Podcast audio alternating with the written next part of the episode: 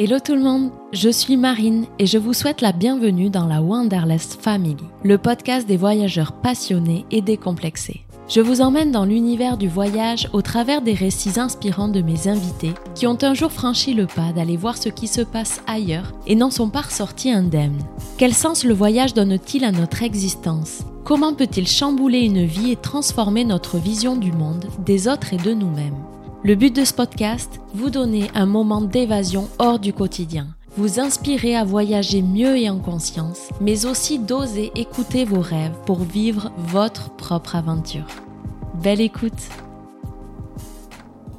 Pour ce nouvel épisode, vous allez découvrir le portrait de Kevin Lestrade, un Landais de 32 ans, chef d'entreprise et ancien surfeur haut niveau. À 8 ans, lorsqu'il part s'expatrier avec ses parents à Tahiti pendant deux ans, Kevin ressent un véritable choc émotionnel qui lui fera oublier la plupart des souvenirs de sa vie d'avant. À son retour, il a une révélation pour la pratique du surf et cette passion guidera ensuite la plupart de ses choix de vie futurs et un certain lifestyle entre études, compétition et van life et aujourd'hui entre entrepreneuriat et voyage en famille. Ancien surfeur au niveau, il a fait des études d'ingénieur puis un doctorat spécialisé en biomécanique et robotique dans le domaine des sports de glisse avant de créer en 2015 avec deux associés la Hack Schooling Institute à Hossegor. Mixant centre de formation et laboratoire de recherche, la Hack Schooling est spécialisée dans l'accompagnement sur mesure d'élèves au profil atypique, tels que des sportifs de haut niveau, des enfants d'expats, de saisonniers ou encore des jeunes déscolarisés ou inscrits au CNED, de la 6e jusqu'au bac plus 5. Au-delà de ces différentes casquettes, Kevin est le papa comblé d'un garçon de 6 ans et partage avec sa compagne les passions communes du surf et du voyage, mais aussi le projet entrepreneurial qu'elle a rejoint comme directrice pédagogique il y a quelques années. Ils se sont créés une vie sur mesure qui leur ressemble, ce qui leur permet d'être à la tête d'une entreprise qui marche, de voyager pour aller rencontrer les élèves aux quatre coins du monde tout en surfant et en partageant des expériences et des souvenirs en famille avec leurs fils qu'ils ont inscrits également au CNET depuis tout petit. Belle écoute Bonjour Kevin. Bonjour Marine. Merci euh, d'avoir euh, répondu à mon invitation. Je suis ravie de t'avoir à mon micro. Pour commencer, est-ce que tu peux te présenter rapidement? Ouais, avec plaisir. Alors encore merci hein, pour pour l'invitation. Je suis ravi de, de passer euh, à ce, ce temps d'échange justement euh, avec toi. Donc euh, je m'appelle Kevin Estrade. Moi j'ai 32 ans, originaire du département des Landes. J'habite sur la sur la commune de Moliette. J'ai la chance d'habiter à, à, une centaine de mètres de la plage. Je suis des Landes, mais j'ai pas mal bougé. Je crois que ça va être l'objectif mm. justement de de, de l'échange d'aujourd'hui. Pour faire très simple, parcours professionnel assez classique, ingénieur de l'école d'ingénieur de l'Estia à Bidart. Ensuite doctorat, donc docteur en biomécanique de l'école des arts et métiers pardon de Talence. Et, euh, et puis aujourd'hui, d'un point de vue euh, purement professionnel, je suis directeur d'un groupe scolaire qui s'appelle le groupe scolaire Axe Schooling. On va justement y, revenir après. Avant d'aller un peu plus loin dans ton parcours, est-ce que tu peux nous dire un petit peu toi quel est ton rapport au voyage euh, depuis ton plus jeune âge? Est-ce qu'il y a un voyage qui a marqué, qui t'a marqué en tant qu'enfant? Oui, en, fait, j'aime bien raconter cette petite anecdote parce que j'ai vraiment vécu le voyage comme étant un peu un choc émotionnel à, l'âge de 8 ans. Je crois que ça a été mon, mon premier long voyage puisque mon père était militaire et a été muté donc euh, à Tahiti euh, sur la base aérienne de, Tahiti à Fara exactement. Donc on a dû euh, déménager. Et en fait je suis le, dernier d'une famille de, de cinq. Donc j'avais un grand frère et une grande sœur qui sont beaucoup plus âgés que moi. Et donc à l'âge de 8 ans quand on a dû déménager à Tahiti en fait mon, mon frère et ma sœur sont restés en métropole. Et donc j'ai déménagé seul avec papa et ma maman. Et en fait ça a vraiment été un, un, choc parce que il se trouve que ça a été ça a vraiment effacé tout ce que je me souviens avant. Je n'arrive pas à me rappeler de ah souvenirs avant l'âge de 8 ans. Donc je suis retourné voir la, la maison, euh, on habitait sur en région bordelaise à Martignas-sur-Jalles. On avait l'habitude, on avait une résidence secondaire sur Moliette, dans les Landes, on avait l'habitude de, de, venir souvent, mais euh, j'ai pas de souvenirs de cette période-là. Voilà, en fait, ça a fait un reset. Et je crois qu'il y a un mélange de tout. Je pense qu'il y a le, changement vraiment euh, culturel fort, puisqu'on aura l'occasion d'en parler, mais voilà, il y a eu vraiment un, choix qui a été fait de la part de mes parents de, de tout de suite m'immerger dans la culture. Mm. J'étais dans une école euh, tahitienne, donc j'étais le, le, seul, seul popa, comme on dit, c'est le seul ah blanc en fait. Euh, donc tout ça a été une expérience géniale et ça a vraiment fait un choc. Plus le fait, je pense aussi d'être éloigné du, voilà, du grand frère, de la grande sœur, qui mm. étaient les repères. Et finalement, voilà, tout ça a fait que ça a été le, premier long voyage, mais aussi celui où où en fait euh, je me rappelle de tout Et même après avoir fait des voyages beaucoup plus récents, en Australie, en Indonésie ou autre, où finalement on retient certains moments, puis d'autres ont pu passer à la trappe. C'est vrai que ces deux ans passés à Tahiti, je pourrais quasiment refaire le, film de, je me rappelle de toutes les vacances scolaires, tout ce ah qu'on a découvert. Voilà, donc c'est c'est un très très bon moment. Et de tes yeux d'enfant, euh, qu'est-ce que t'en retiens justement euh, Qu'est-ce qui t'a marqué là-bas euh, de cette différence peut-être culturelle, de cette immersion dans une autre école? Mes parents ont, ont, eu cette présence d'esprit assez incroyable de, de chercher vraiment à, à, vivre comme des Polynésiens, mm. comme des Tahitiens. Dès les, les premiers jours, on, on, est arrivé, que ça soit d'un point de vue de, de l'habitat, d'un point de vue des déplacements, puis d'un point de vue de l'école. Et, et, donc c'est vrai que pour ça, pour moi, ben, ça a juste été incroyable parce que ce que j'ai découvert, et puis bon, Tahiti est un pays enfin une île tellement euh, accueillante. J'ai découvert là pour le coup euh, bah, qu'on pouvait s'immerger en, quelques mois euh, et finalement faire partie d'une population qui a une autre culture, qui a une autre vision, découvrir des coutumes, découvrir des, des danses, des, des chants, des, des manières de, de s'habiller, des manières de, de, pratiquer des loisirs. voilà, on, découvre vraiment quelque chose qui est juste incroyable et on se rend compte finalement que le voyage il a ce pouvoir-là de nous changer en quelques semaines quoi, parce qu'on devient véritablement quelqu'un d'autre. Et moi je suis devenu en quelques semaines un autre enfant on n'a pas de basket, on n'a pas de pantalon, on vit en tongs, on vit en claquettes, on vit en, on en short. Euh, voilà, ça, ça s'arrête là. Et puis quand on, quand on joue en handball, on joue pieds nus. C'est vraiment les, les, les, voilà, les souvenirs que, que j'ai, comprendre qu'on peut véritablement changer en quelques semaines, quoi, quand on est immergé. Donc c'est que des, que des bons souvenirs et une expérience assez incroyable. Ouais, alors ça c'est mes bons souvenirs moi en tant qu'enfant. Après ce que j'ai ce que j'ai vu aussi, c'est le et ça je l'ai vu au travers euh, surtout de ma maman notamment. Euh, j'ai vu la, la, difficulté liée à l'éloignement de sa terre d'origine et autant euh, autant mon papa je pense le l'a, très très bien euh, vécu parce que bah, en étant complètement intégré. maman qui est qui est assistante maternelle et du coup qui en arrivant sur place, bah, ça s'est pas refait de suite le temps d'avoir des, des enfants à garder.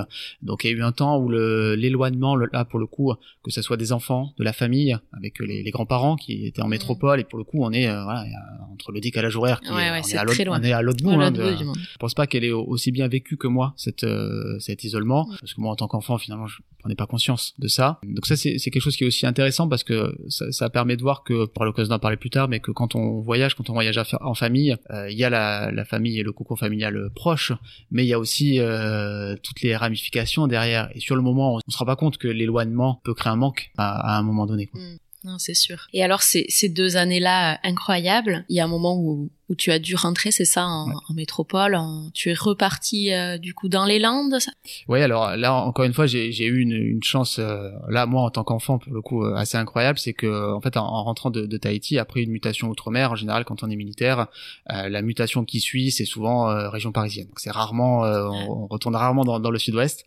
Et, et, mon papa a pris la décision de prendre sa retraite, chose comme 48 ans ou voilà, donc très jeune retraité, mais il, il, a pris ce, il a fait ce choix-là. Je crois qu'il avait déjà vu au travers déjà de moi j'avais 10 ans du coup à, ce moment-là. Je pense qu'ils ont vu que me remettre dans un environnement en région parisienne ça allait être compliqué. Mm. et, donc ils ont pris la décision de d'arrêter finalement, de devenir jeune retraité et de venir s'installer complètement du coup dans les Landes. Puisque avant euh, avant ça il y avait un pied dans les Landes et un pied euh, bah, en fonction de de, de la mutation de, du, papa quoi. Voilà, et à partir de là euh, on, on, a essayé de transposer finalement le, le lifestyle tahitien ce que ce que ce qu'on a vécu, ce qu'on a partagé à trois, on l'a complètement transposé dans, les dans, dans, les Landes. Voilà on a renommé la maison au Lagon Bleu, puis euh, et puis c'était parti. Et je crois que donc euh, suite à ces, ces deux ans à Tahiti, est née une passion pour toi. Euh, est-ce que tu peux nous en dire plus? Ouais, c'est le, c'est vraiment cette passion de des, sports de glisse et en fait cette passion de l'océan dans, dans un premier temps, c'est-à-dire que quand on habite à Tahiti, on est on est forcément tourné mm. vers l'océan. En tout cas sur Tahiti, j'étais pas un pratiquant euh, de, de sport de glisse, euh, si ce n'est voilà quelques vagues en morée, en bodyboard, mais ça s'arrêtait mm. là. J'avais déjà pratiqué un petit peu dans, les Landes avant de partir, voilà, mais le, mais vraiment, j'ai envie dire sans sans prétention aucune. On n'était pas dans un club ni quoi que ce soit. Par contre, j'ai grandi avec voilà des, des enfants qui eux étaient tournés aussi vers l'océan, que ce soit au travers de la pêche de, de, la nage, ce genre de choses.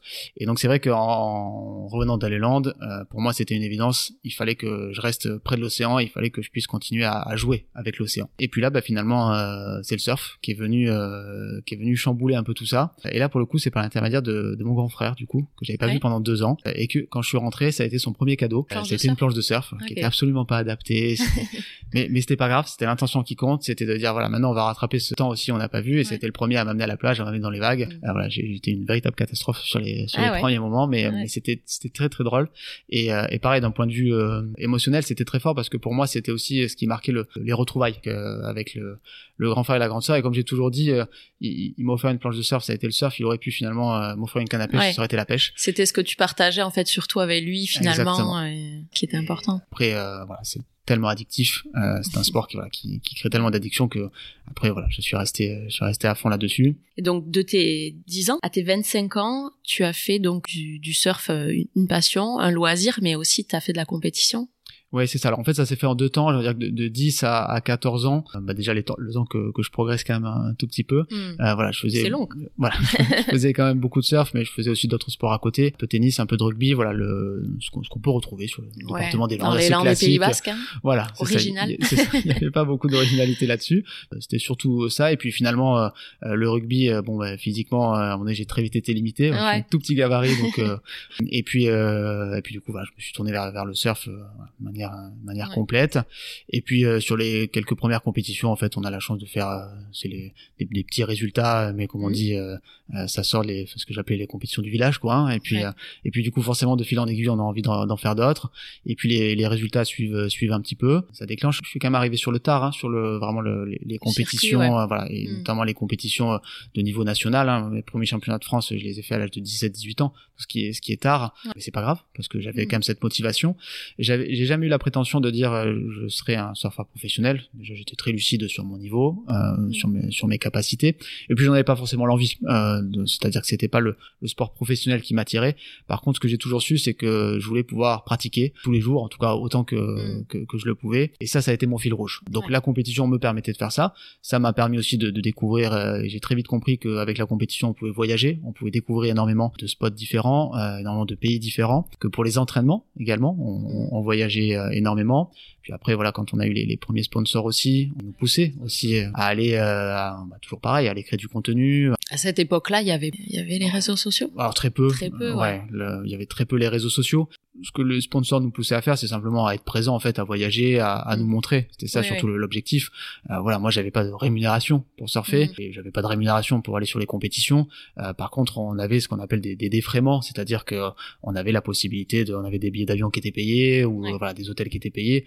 Donc forcément, euh, à cet âge-là, on a l'impression que, que c'est le Graal. Voilà, on se rend pas compte qu'en fait euh, tout le delta et tout ce qui manque, c'est papa maman qui le met. Faut, faut, être réaliste, hein, c'est quand même ça qui, qui se passe. Euh, ou alors après c'est nous, voilà, quand on, bah, on commence à travaille aussi un peu à côté, on fait des saisons et puis à ce moment-là, on cherche pas à se dire je veux être professionnel, on se dit juste je veux surfer quoi. Ouais, c'est ça. Et quel que soit le moyen finalement. La compétition ça a été un bon moyen, le voyage ça, a été puis aujourd'hui mm. je continue à surfer par d'autres d'autres aspects. Ouais, c'est ça. Et justement, donc toi, tu as pas mal bougé dans le cadre de ces compétitions. On, on associe souvent un certain lifestyle avec euh, le surf, euh, le voyage, euh, la van life. Donc les surf trips, aller surfer les meilleurs spots. Toi, c'était un petit peu ton délire, quoi.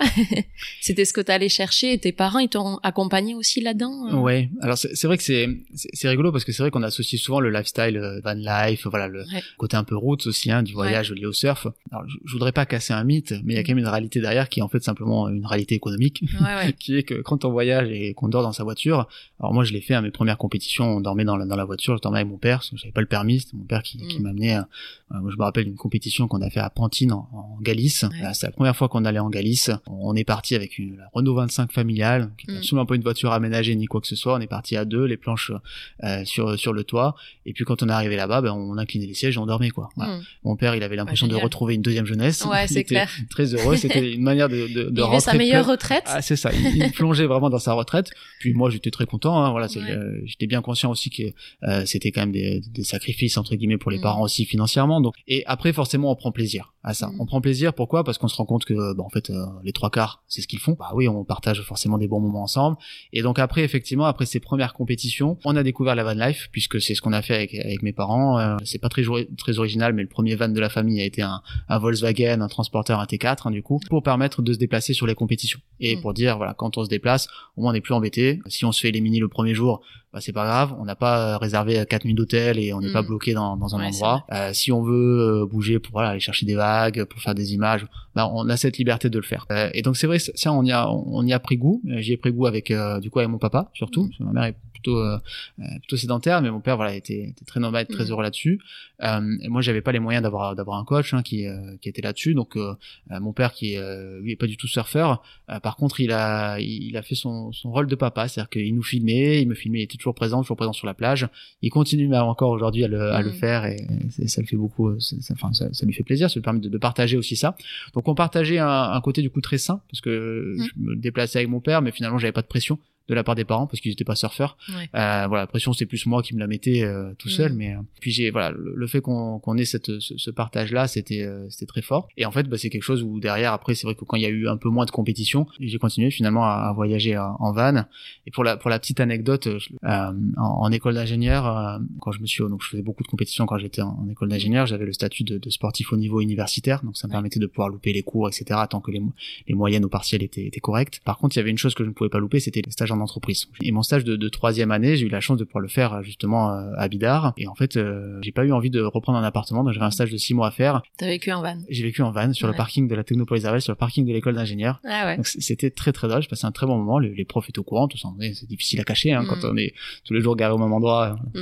Mais c'était c'était un super moment. On peut faire plein de choses. On a vraiment une grosse liberté euh, à côté quand on a ce, ce de vie là. Mm. Financièrement, c'était intéressant puisque l'école d'ingénieur ne m'a jamais fait payer le, le parking.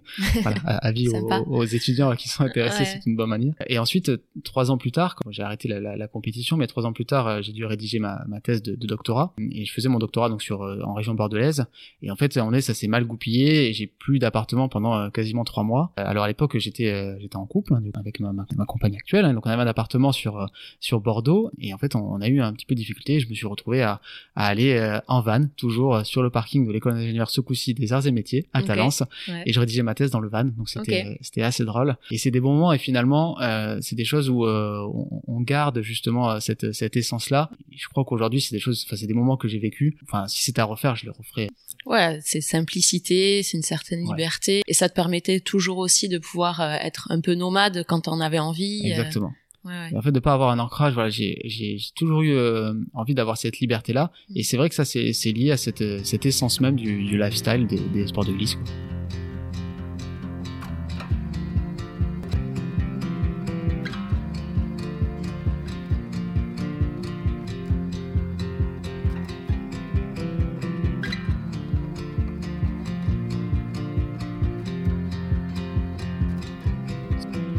Donc tu as continué toi tes études tout en ayant euh, ce, ce statut de, de surfeur euh, haut niveau. Du coup, c'était pas trop dur de conjuguer euh, l'école, les études et les compètes, le surf.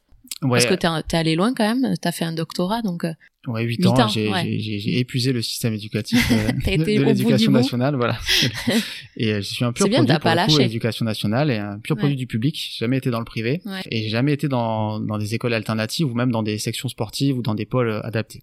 Des sports-études, tout ça. Des sports-études, non. Par contre, je, bougeais beaucoup, je voyageais beaucoup et c'est vrai que les sports-études ne permettent pas d'avoir cette autant de flexibilité puisque les, sports-études sont bah, sont dans des lycées finalement ou des collèges traditionnels. Et en fait moi j'ai eu la chance hein, de je pense que j'étais pas trop trop mauvais à l'école, toujours euh, toujours bien travaillé en tout cas jusqu'à l'âge de, de 10-12 ans, voilà, j'ai une scolarité assez traditionnelle. On n'en a jamais réellement parlé à la maison, mais c'était un peu un, un deal euh, un deal tacite qui était passé mm. avec euh, avec les parents. OK, tu veux surfer, tu veux faire du sport, tu veux t'entraîner, il n'y a pas de souci tant que tu travailles à la maison, voilà, et tant que l'école ça suit.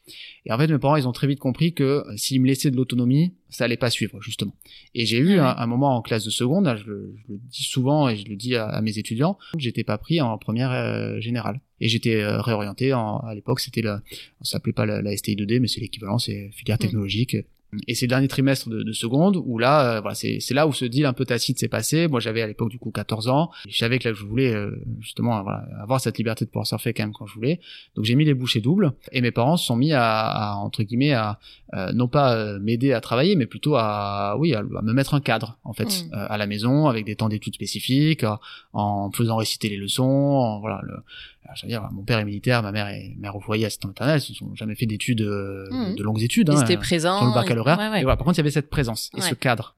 Ça, ça t'a aidé justement. Et ça, ça m'a énormément aidé. Après, c'est certain, hein, il y, a, y a pas de Je veux dire, il y a pas de miracle, hein, c'est pas eux qui, qui passaient les partiels, c'est pas eux Mm. qui passaient le baccalauréat. Après, je bossais derrière. Ça, c'est certain, ça peut pas. Oui, mais s'ils avaient pas été peut-être aussi présents et derrière toi, un moment, t'aurais peut-être lâché. Ah mais c'est certain. Je vois sur les sur les sites de compétition combien de compétitions j'ai j'ai pu faire. Ou à un moment donné, il y avait il y avait deux options concrètement, hein, parce que le, encore une fois, hein, j'ai jamais été un champion. hein, donc euh, sur une semaine de Mm. compétition, au bout du troisième genre, troisième jour, j'étais plus dans le tableau. Voilà. Mm. Donc après, il y a deux options. Hein. Qu'est-ce qu'on fait? Bah, Soit on fait la fête avec les copains et tous ceux qui se sont Mm. fait sortir, soit on va on va faire du free surf, on va continuer voilà à Mm. profiter un peu de la vie. Et puis finalement, on passe quatre jours de vacances quoi. Et, et en fait, ça a jamais été ça. Je suis sorti de la compétition. euh, on peut profiter, découvrir du lieu où on est parce qu'il y avait cette notion culturelle qui était Ouais. importante quand même pour les parents. Euh, on peut aller surfer. Par contre, non, on va pas aller faire la fête le reste du temps. On va travailler. voilà. Et donc moi, j'étais, j'ai toujours voyagé avec euh, l'ordinateur. C'est un bien rare parce qu'à l'époque c'était forcément toujours l'ordinateur pour ça, mais c'était les livres, les manuels, les fiches, Mm. voilà. Et euh, et on préparait. Quand je préparais le baccalauréat sur les compétitions, je préparais le baccalauréat, Mm. que ce soit sur des championnats ou autres. Voilà, j'étais quasiment le seul. Hein. J'avais toujours dans, dans mon sac à dos, j'avais ma combi, j'avais ma serviette, puis j'avais mes fiches, mon petit classeur avec mes fiches Bristol, Ouais. etc. quoi. T'étais Voilà. déjà un, digital nomade, euh, un Ouais, bosseur nomade. C'est vraiment ça. ouais. C'était ton, ton mode de vie. Et... Exactement. Mais c'est chouette que tu aies quand même réussi à garder ça. C'est vrai que quand on a 14-16 ans, euh, on se rend pas forcément compte des enjeux derrière que ça peut avoir. Ah, complètement. Et comme je dis toujours, moi, je je suis jamais accroché à mes parents sur le sport. Par contre, sur les études, oui, on pouvait s'accrocher, mais parce que c'était le cadre qui mettait, quoi. Mm. Voilà. Ils m'ont jamais mis de pression d'un point de vue euh, sportif. Par contre, euh, d'un point de vue scolaire, euh, voilà, ils, ils voulaient que je me donne les moyens. J'ai pas eu un bac avec les honneurs, hein, lo- loin de là. J'ai dû m'accrocher, j'ai dû, j'ai dû bosser, voilà. Et Mm. classe préparatoire, c'est pareil, hein, ça n'a pas été évident. Des concours, j'en ai loupé, j'en ai loupé plus d'un. euh. Donc il y a, y a des réalités hein, qui sont que on peut pas tout avoir, mais je pense que le, le cadre que m'ont mis mes parents m'ont permis vraiment de pouvoir euh, avoir cet équilibre entre le projet scolaire et le, et le projet sportif. Et finalement, euh, j'ai vécu les deux du mieux que j'ai pu en fait. Mm. Et j'ai donné mon maximum dans les deux. Et justement, donc là, en 2015, tu as fini tes études et tu décides de créer la Hack Schooling euh, Institute. Donc, euh, c'est une école innovante et un, un labo de recherche. Je, je vais te, bien sûr te laisser te le présenter. Donc, j'imagine que l'idée, en fait, de créer la Hack Schooling, c'est un petit peu ta propre histoire. Tu t'es inspiré de, de ça. Est-ce que tu peux nous parler de ce projet un peu? Ouais, complètement. Alors, si, si tu le permets, je vais juste faire une petite Ouais. parenthèse sur ce qui s'est passé entre 2012 et 2015, Bien parce sûr. que concrètement, des, euh, des surfeurs qui font un doctorat, il n'y en avait pas beaucoup à l'époque. Je veux bien te croire. Qui plus est, quand on avait un statut sportif au niveau, où on n'était pas major de promo, j'étais pas, voilà, je faisais pas partie des meilleurs de ma promotion de l'école d'ingénieur. En fait, ce qui s'est passé, à la fin de mon école d'ingénieur, 2012, donc à l'époque, j'avais pris un appartement sur Seignos, donc je pouvais surfer et travailler. Euh, j'avais candidaté pour faire une thèse euh, et un doctorat parce qu'il y avait un sujet de thèse qui portait sur euh, les sports de glisse. Mm. C'était la fabrication d'un simulateur de surf. Oui, le côté surf c'était bien, mais on parlait quand même d'une thèse de recherche et qu'il fallait avoir un certain bagage académique que je n'avais pas. Donc du coup, je suis parti bosser. C'était pas grave, j'étais content d'avoir euh, candidaté et Mhm. c'était tout. Parce que toi, ton objectif, c'était quand même euh, d'allier à la base un petit peu l'ingénierie dans le domaine des sports de glisse ou? C'était même pas grave s'il y avait pas d'ingénierie. Moi, je voulais pouvoir continuer à surfer. Ah ouais. Puis j'ai recroisé, mais vraiment par le plus grand des hasards, le directeur du laboratoire, euh, Abidar, justement. dans l'eau. Et alors, voilà, on, s'est croisé pas très très loin et en fait, là, il était venu, je crois, à l'époque avec son stand-up paddle et justement, il voulait aller surfer après euh, sur Guétari, la parlementaire, parce Mm. que c'était aussi un passionné de glisse et c'est pour ça qu'il portait d'ailleurs ce projet de, de recherche. Mm. Puis il me dit, tu sais que le projet de recherche n'a jamais pu démarrer. Mais ils avaient toujours le financement. Et donc il me dit, euh, mais pourquoi tu viens pas? Et puis du coup là, à ce moment-là, honnêtement, avec le recul, hein, j'ai quand même le culot de lui dire. Je lui dis bah non là maintenant aller sur Bordeaux alors que ça faisait trois mois que que j'étais sur Seignos euh, voilà non voilà c'était plus l'idée quoi voilà j'étais passé à autre chose quoi Et je voyais pas comment comment m'organiser ni quoi que ce soit quoi et puis du coup il m'a dit bah pas de souci c'est pas grave il m'a rappelé une semaine après. Et en fait en cinq jours j'avais tellement cogité. Et euh, et le fait qu'il ait rappelé et le fait que bah finalement bah oui le ils me veulent quand même quoi. Ouais. Le- ils pensent que je vais pouvoir me remettre à, à niveau etc ils y croient vraiment à ça. Et, donc ça on était en novembre je dépose mon préavis et puis au 1er janvier euh, je débarque à Bordeaux quoi. Et en fait, ce moment-là de ma vie a fait que j'ai vu euh, euh, Philippe Bio, mon directeur de thèse, directeur de, recherche, euh, je l'ai vu non seulement comme, bien sûr, mon, directeur, mais je l'ai vu aussi comme un mentor. Que ce que j'en retiens, c'est que il m'a donné ce goût de, à la fin de, mon projet de recherche, je me voyais pas continuer dans la recherche académique. Par contre, j'avais compris une chose, c'est que il fallait que je puisse travailler sur quelque chose qui me passionne. Et c'était ça qui était le plus important, et que ça soit les loisirs, mais également le, le travail de tous les jours. Je devais être finalement aussi passionné quand je vais surfer que quand je vais au travail.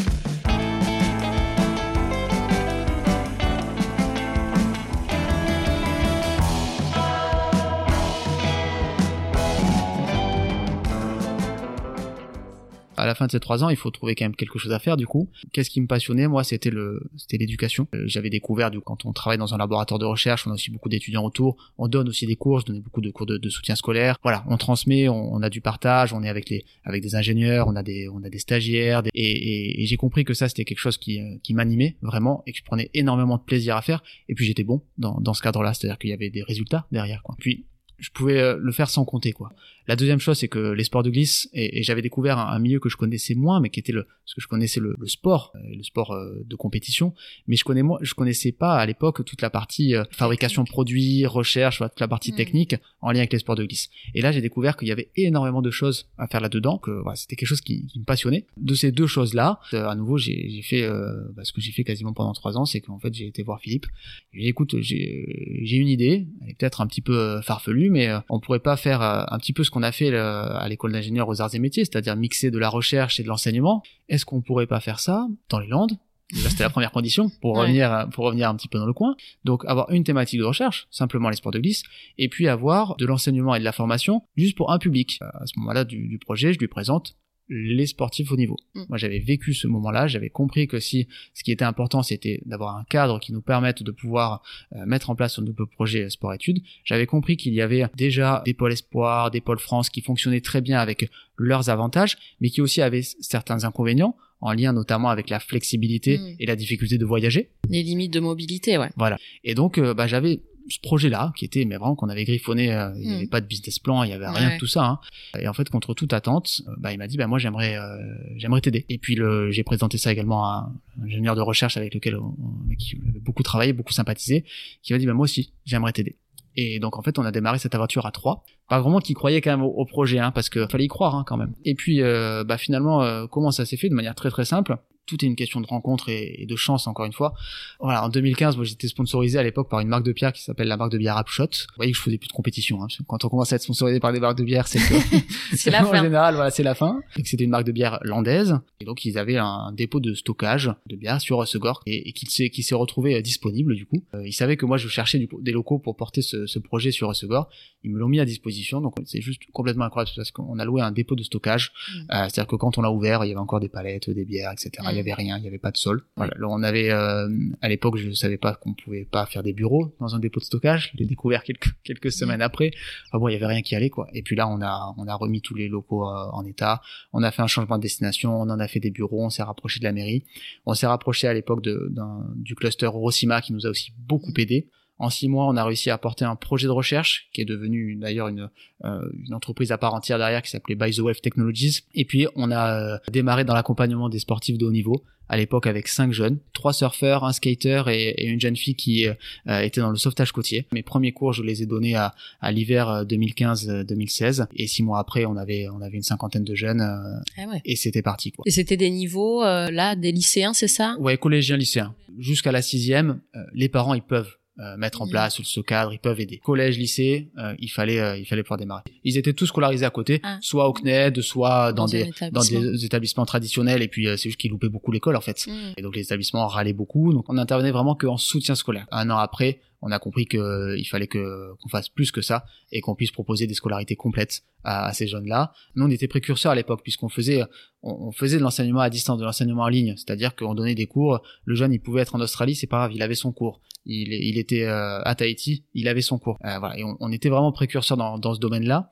Parce que toi, la spécificité, c'est que c'est de l'école euh, à distance, mais que les jeunes, ils ont un prof en face. Alors c'est à distance, en digital, c'est c'est innovant, c'est aussi sur mesure. Ça, tu vas nous en dire un peu plus, mais ils ont quand même un prof en face à face. Ils ont des horaires de cours aménagés. Voilà, c'est ça l'innovation aujourd'hui. Est-ce que tu peux nous en dire plus sur Vraiment, mm. quel concept, en quoi c'est innovant? Ouais, ouais, complètement. Aujourd'hui, le, groupe scolaire Schooling, il propose donc de l'enseignement à distance, de la sixième jusqu'à bac plus 2. Il y a le statut des cours par correspondance. Ça, c'est ce que fait le CNED, par exemple, qui est le plus connu. Ça veut dire qu'on reçoit tous les contenus, mm. on a un programme et on est complètement autonome. Quand on fait de l'enseignement à distance, en fait, on a une école sans les murs. Mm. L'école du voyage aussi un peu. L'école du voyage, c'est ça. On a euh, donc un emploi du temps, des heures qui sont qui sont fixes hein, dans, dans, la semaine. Euh, on a des professeurs dans chaque matière, des évaluations qui sont faites en temps limité. On a des contrôles surprises qui peuvent être faits, etc. On a voulu justement voilà créer cette école là euh, sans la contrainte donc du, du présentiel et des, et des, murs. Et on s'est vite rendu compte que ce système là, il était pertinent pour trois typologies d'élèves. Mm. Bien sûr les sportifs, mais ensuite on s'est rendu compte que bah, pour les tous les expatriés, les familles qui voyagent, les familles qui sont nomades, les familles dont les euh, parents sont saisonniers par exemple, qui font une saison à la plage l'été, une saison Mm. à, à la montagne l'hiver. Et effectivement jusqu'à maintenant, qu'est-ce qu'ils faisaient ces familles-là? Bah, ils allaient en général en IEF, donc en instruction à famille, et puis c'était les parents qui devaient euh, Mm. voilà accompagner parfois du CNED ou parfois d'autres d'autres structures, essayer de faire un petit peu l'école à la maison, mais euh, mais parfois sans en avoir les compétences, parfois euh, Tout le monde n'est pas capable, euh, voilà. voilà. Et puis de mélanger la ça. casquette de, de de parents, parents professeurs, c'est ouais. pas toujours évident. Puis la troisième catégorie d'élèves, euh, ce sont tous ceux qui ont des besoins euh, d'apprentissage spécifiques, parce que euh, ils souffrent de phobie scolaire, de phobie sociale, parce qu'ils ont des troubles de l'attention, parce qu'ils ont des, des troubles multidysphores, Mm. euh, des troubles autistiques. Et donc, il y a, euh, via l'enseignement à distance et via ce qu'on propose, permet à ces élèves-là de reprendre confiance au système scolaire. Euh, L'objectif, c'est vraiment de leur, leur redonner goût Mm. euh, à l'école, redonner soif d'apprendre et leur montrer que oui, ils ont eu des moments euh, pas faciles pour pour diverses raisons euh, dans les, dans les, dans un établissement traditionnel. Avec de l'enseignement à distance, ils reprennent confiance en eux, ils découvrent aussi autre chose. Euh, ils ont peut-être un peu plus de temps pour euh, pour faire des loisirs, pour voilà. Et derrière, ils peuvent réintégrer le- leur établissement euh, traditionnel. Oui, parce que vous positionnez comme en complément de l'école classique. Après, ce que je trouve super intéressant, c'est qu'aujourd'hui, ben, les modes de vie évoluent, ils se digitalisent, ils se nomadisent. C'est vrai qu'au niveau de l'école, il n'y a pas 36 000 solutions, euh, voilà, entre le CNED ou les parents qui s'y mettent, et c'est pas toujours évident, tout le monde n'est pas fait pour ça. Donc là, c'est une nouvelle solution, effectivement. Euh, En fait, l'idée c'est vraiment d'être euh, d'être complémentaire. Complémentaire. Euh, C'est-à-dire qu'il y a des écoles alternatives, euh, mais nous c'est c'est pas no- c'est pas notre objectif. Euh, les programmes sont les programmes de l'éducation nationale. Les professeurs sont des professeurs qui pourraient exercer soit dans l'éducation nationale, certains ont déjà exercé, étaient déjà en poste avant de venir chez nous. Nous l'objectif c'est d'amener de la, de la flexibilité. C'est c'est surtout ça. Mm.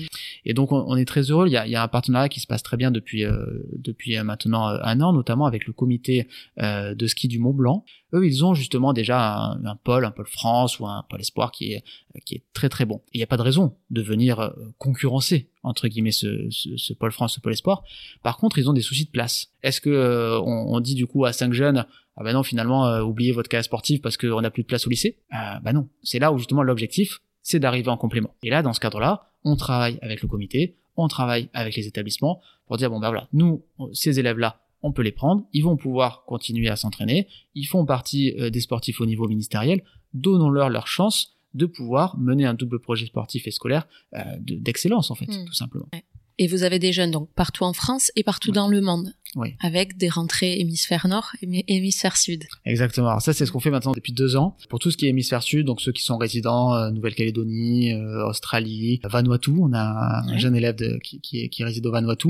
Euh, leur, leur rythme scolaire, c'est euh, de février à décembre. Bah, donc nous, on s'est adapté. Euh, et donc on, on fait une rentrée scolaire en, en septembre, une rentrée scolaire euh, au 1er mars pour, le, pour les élèves en fonction de leur lieu de résidence. Et donc oui, on a des élèves qui sont répartis un peu partout en France, euh, qui sont très très mobiles, qui bougent beaucoup. Et puis on en a qui sont aussi expatriés, parfois sur euh, une partie euh, courte, donc sur six mois, ou parfois sur une expatriation plus longue, parce que les parents sont, sont diplomates ou parce que les parents sont euh, voilà ont décidé de, de changer de vie et de tenter Mm. une expérience à l'étranger ou dans, ou dans les dom-toms. Alors nous aujourd'hui on, on tourne à peu près à 150 élèves annuels, de la, alors de la sixième à terminale, et en incluant les, euh, le, le post-bac on est à peu près sur 200 élèves. Ce qu'il faut avoir en tête c'est qu'on n'est pas limité en termes de nombre, par contre, euh, quand on fait de l'enseignement à distance, on ne peut avoir que des petits effectifs. Donc on a des classes de 12 à 15 élèves maximum.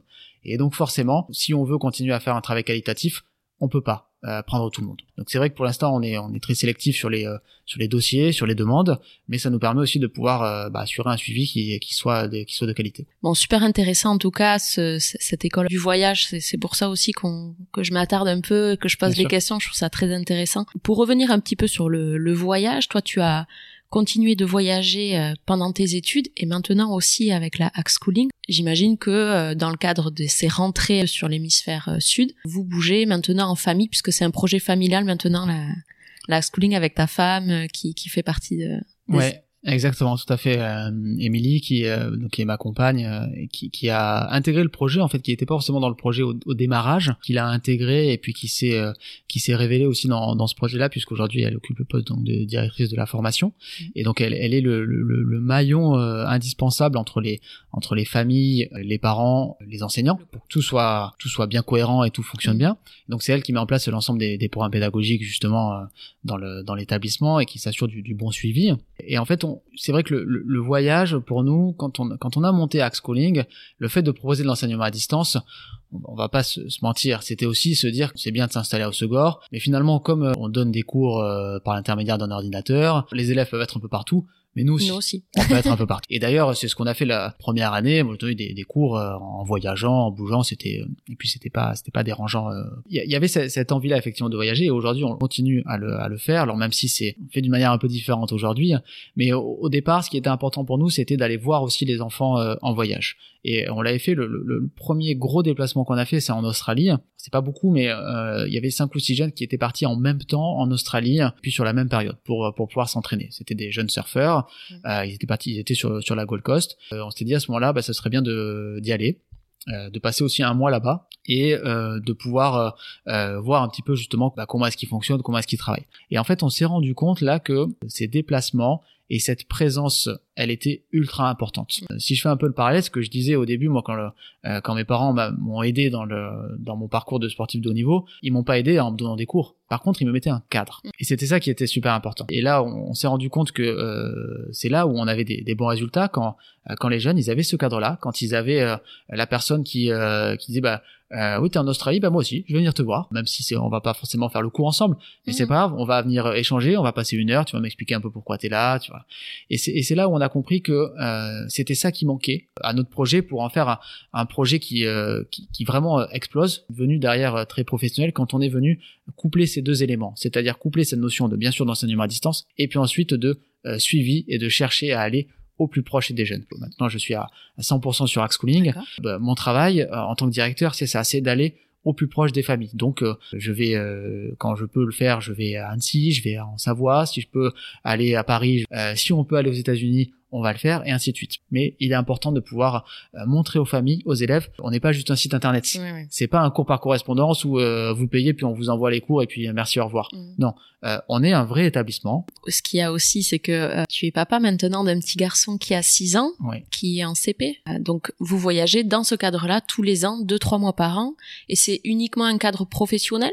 vous en profitez ou vous en profitez pour euh, allier aussi euh, bah, du surf euh, parce que ça a l'air d'être dans des endroits quand même assez sympas pour les sports de glisse. Ouais, c'est vrai qu'on a on a toujours continué à pratiquer avec ma compagne et, et qui, est aussi, surfeuse. Voilà, très bonne longboardeuse. C'est pour nous un fil rouge. On a, un petit garçon depuis 2017 et on a très vite eu besoin de, pouvoir voyager et on l'a fait. Il y avait moins de trois mois qu'on est parti déjà en Martinique. Et en fait, on a toujours mixé. Le premier voyage qu'on a fait d'ailleurs en Martinique, euh, j'avais rencontré à l'époque le, le, comité euh, de surf. On avait rencontré des jeunes qui étaient euh, qui étaient sur place, des élèves à nous. Et, puis c'était c'était pour nous une évidence. Donc on a toujours voulu voyager en famille. ça c'est quelque chose qui est important pour nous. je crois que d'un point de vue culture, si on a cette chance de pouvoir offrir ça à, notre fils, qui puisse découvrir justement, c'est super important. Déjà, enfin, d'un point vue même calendrier, on peut pas se permettre d'avoir trois mois de vacances. Hmm. voilà. Même loin de là, on reste quand même des on reste des entrepreneurs, voilà. Mm. Et donc euh, euh, des vacances même, euh, je crois qu'on en a jamais pris. J'ai jamais passé un mois sans ouvrir mes mails ou, mm. même une semaine sans, c'est pas possible. mais par contre le, le, voyage et la mobilité, oui, elle est, elle est importante. Et donc on a toujours cherché à, à mixer un petit peu les deux, c'est-à-dire que quand on voyage, on n'est pas des consommateur, c'est-à-dire qu'on n'a jamais voyagé euh, une semaine là, puis euh, une semaine là-bas, et voilà, faire une semaine dans un hôtel, on sait pas faire ça. Mm. Euh, donc quand on a voyagé, c'est soit effectivement on arrive et donc on se pose pendant un mois, on loue un appartement, on va faire nos courses dans le pays, on va, enfin voilà, mm. c'est des choses, des petites choses qui sont toutes bêtes, mais qui mm. sont extrêmement importantes pour pour nous. Et donc ça c'est ce qu'on a qu'on a fait, et c'est ce qu'on fait encore aujourd'hui systématiquement. Et puis donc il y avait cette casquette effectivement de parents. Alors bon jusqu'à l'âge de 3 ans ça va. Puis après c'est posé la question de l'école. On a pris la décision de l'inscrire dans l'école du village. On, habite dans un petit village à Moliette pour la première année de, maternelle. Et c'est ce qu'on a fait, et sauf qu'on avait euh, d'entrée de jeu expliqué que euh, voilà, pendant euh, peut-être six semaines, hors vacances scolaires, l'école avait accepté parce que c'était la première année de maternelle. Mm. Et puis on avait fait aussi une deuxième demande, c'était que que l'enfant n'aille à l'école que le matin, parce que bah, on avait ce, ce rythme de, de, travail par demi-journée. Je l'ai pas dit, mais nous à, à Axe les, les jeunes n'ont cours que par demi-journée. Donc pour nous, c'était c'était une évidence de continuer à aller dans, dans ce sens-là. Qu'ils soient avec nous, qu'ils soient à faire des loisirs, ou qu'ils mm. soient avec euh, avec les grands-parents, enfin voilà, qu'ils mm. puissent faire autre chose. Pour nous, c'était un rythme euh, qui était mm. important, donc que l'école se faisait bien. Et, en deuxième année, on a refait la même demande. Et malheureusement, ça n'a pas été accepté. Euh, bah, nous, on avait deux options à ce moment-là. Soit se tourner du coup vers des écoles alternatives, l'école Montessori par exemple, qui est, qui est à Haussegor, soit trouver un établissement, une école privée, enfin ou des voilà, mais toujours c'est toujours plus ou moins alternatif. Euh, mais c'est là où tu te rends compte qu'il n'y a pas non plus 36 000 solutions. Voilà, il n'y a, a, pas grand-chose. Ou alors après c'était partir au CNED, euh, donc en enseignement à distance et donc là l'école à la maison, en sachant pertinemment que l'école à la maison, ni ma femme ni moi n'avions le temps de toute façon de pouvoir la faire. Quoi. Mm. Le temps puis les capacités. C'est-à-dire autant, euh, moi j'estime être, euh, être, un enseignant qui a toutes les, les, capacités pour le collège, le lycée ou même le supérieur. Mm autant euh, apprendre à lire, écrire, j'en ai ni la patience, ni... Mm. puis on avait notre casquette de, de parents, quoi. Donc mm. on voulait pas endosser cette casquette de mm. professeur. Par contre, j'avais la chance de, et on a la chance d'avoir euh, ma maman qui euh, qui est pas très loin, et donc elle qui était partante pour faire l'école à la maison à notre fils, mais par contre qui ne voulait pas de créer du contenu ou de voilà, elle elle voulait être sûre qu'on passait pas à côté de donc avoir un cadre peut-être à le CNED c'est ça? C'est ça exact et donc on a décidé d'inscrire le au CNED du coup donc qui est un contenu qui est extrêmement lourd, extrêmement dense. Ah euh, Même dès la maternelle? Ah, Dès la maternelle. Waouh Honnêtement, et, et, je crois qu'aujourd'hui, si, je voudrais pas dire de bêtises, mais du coup, donc sur le programme de deuxième année de maternelle, il passait en moyenne quasiment 4 heures par jour. Hmm. Pour un enfant qui avait euh, entre 4, et 5 ans, encore, voilà. Euh, c'est beaucoup. Hmm. Ils arrivent à mixer euh, tout ce qui va être artistique, découverte, voilà, apprendre à se servir de ses mains, mais aussi apprendre, voilà, à commencer à manipuler les, les sons, les, voilà. Hmm.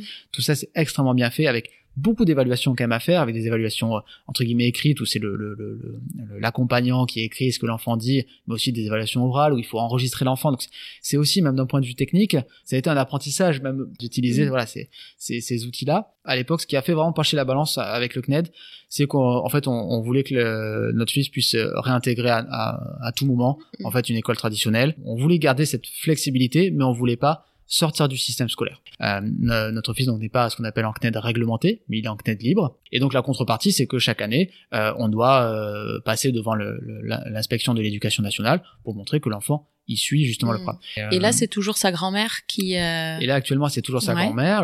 Et quand vous êtes en voyage, c'est vous du coup. Voilà. Et quand on est en voyage, c'est nous, exactement. On a ce et cette transition est en train de se faire puisque là, donc il est rentré au CP, il a il a sauté la grande section de maternelle, passé directement au, CP. Et donc l'année prochaine, euh, il va passer au CE1 du coup, euh, au CNED. Euh, on attendait justement que la lecture et l'écriture soient soient bien acquis pour que là vraiment commencer à avoir une transition où euh, il y ait euh, une partie qui soit faite avec sa grand-mère et puis une partie là pour le coup avec euh, avec sa maman et son papa. Parce que maintenant que la lecture et l'écriture sont acquis, mm. on va pouvoir commencer à travailler sur l'autonomie. Mm. moi, ce que j'ai envie de, de, de, mettre en place pour mon fils, c'est pas d'être son professeur. Encore une fois, je mm. saurais pas le faire. Par contre, je veux lui mettre le cadre pour mm. qu'il apprenne à travailler sur cette autonomie-là. J'en profite pour mettre un bémol quand même à tous ces projets-là parce que ça, ça peut faire, euh, ça peut donner envie. Le, le, point du lien social est extrêmement important. Quand on est, euh, et ça, je crois que c'est valable, euh, enfin, c'est valable pour mon fils, mais c'est valable pour, tous les jeunes qui, euh, voilà, qui sont, mm. qui sont en schooling et puis pour tous les jeunes de manière générale qui sont en instruction en famille. Il y a énormément d'avantages. et le seul bémol que j'ai mm. toujours trouvé, c'est le lien social.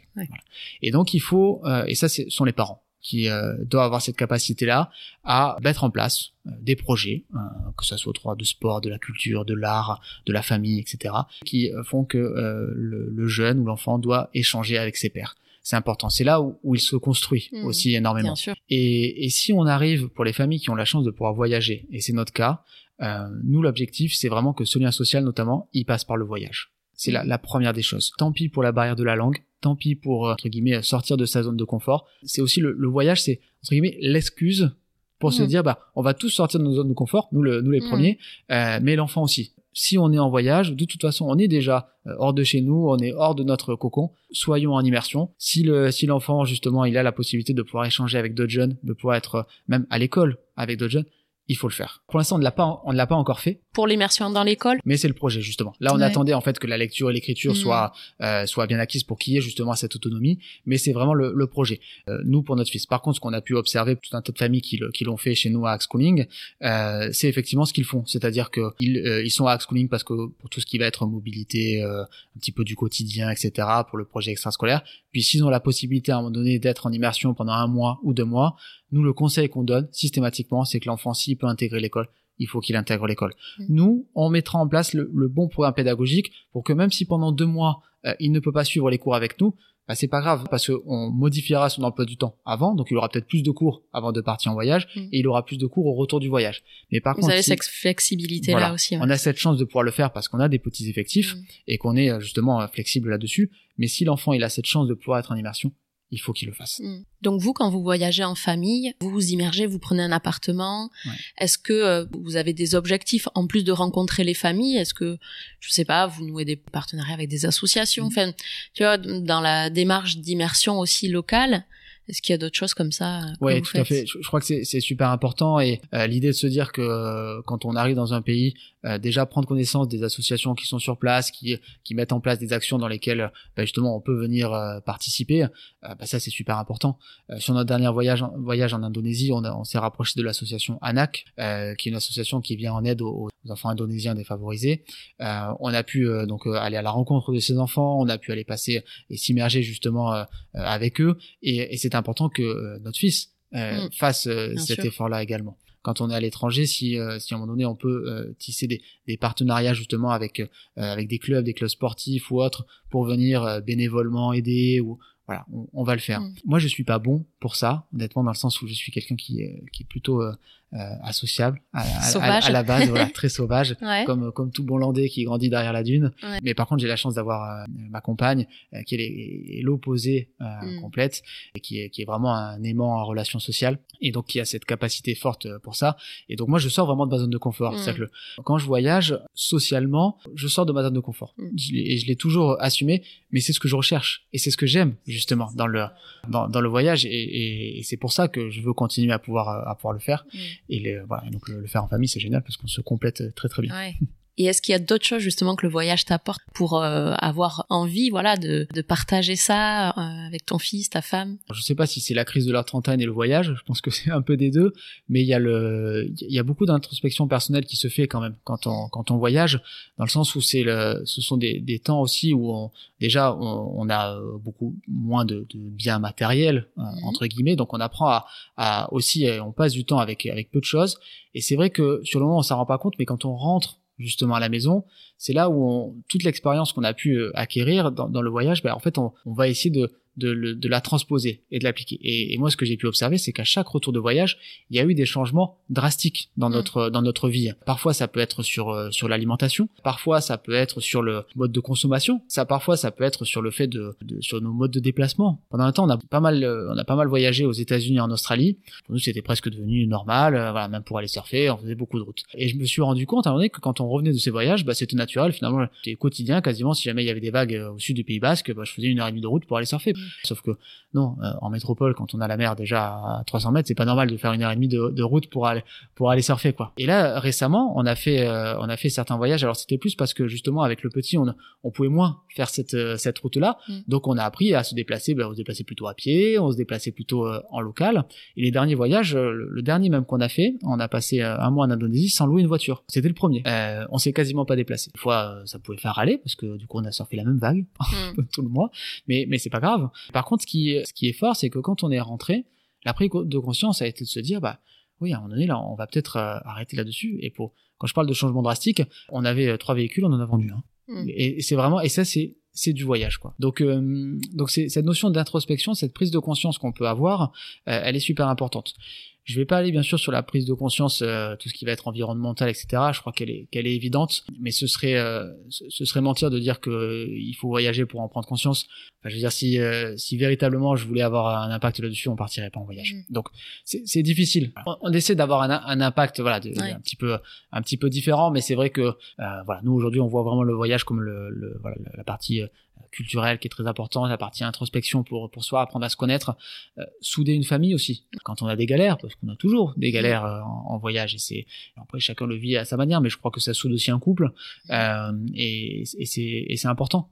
Est-ce que tu aurais des, des tips, toi, pour justement des parents qui auraient des freins euh, bah, de voyage avec des enfants, des enfants en bas âge? Ouais, en fait, je crois que je peux pas dire qu'il faut être naïf. Il faut avoir confiance en fait en, en nos enfants.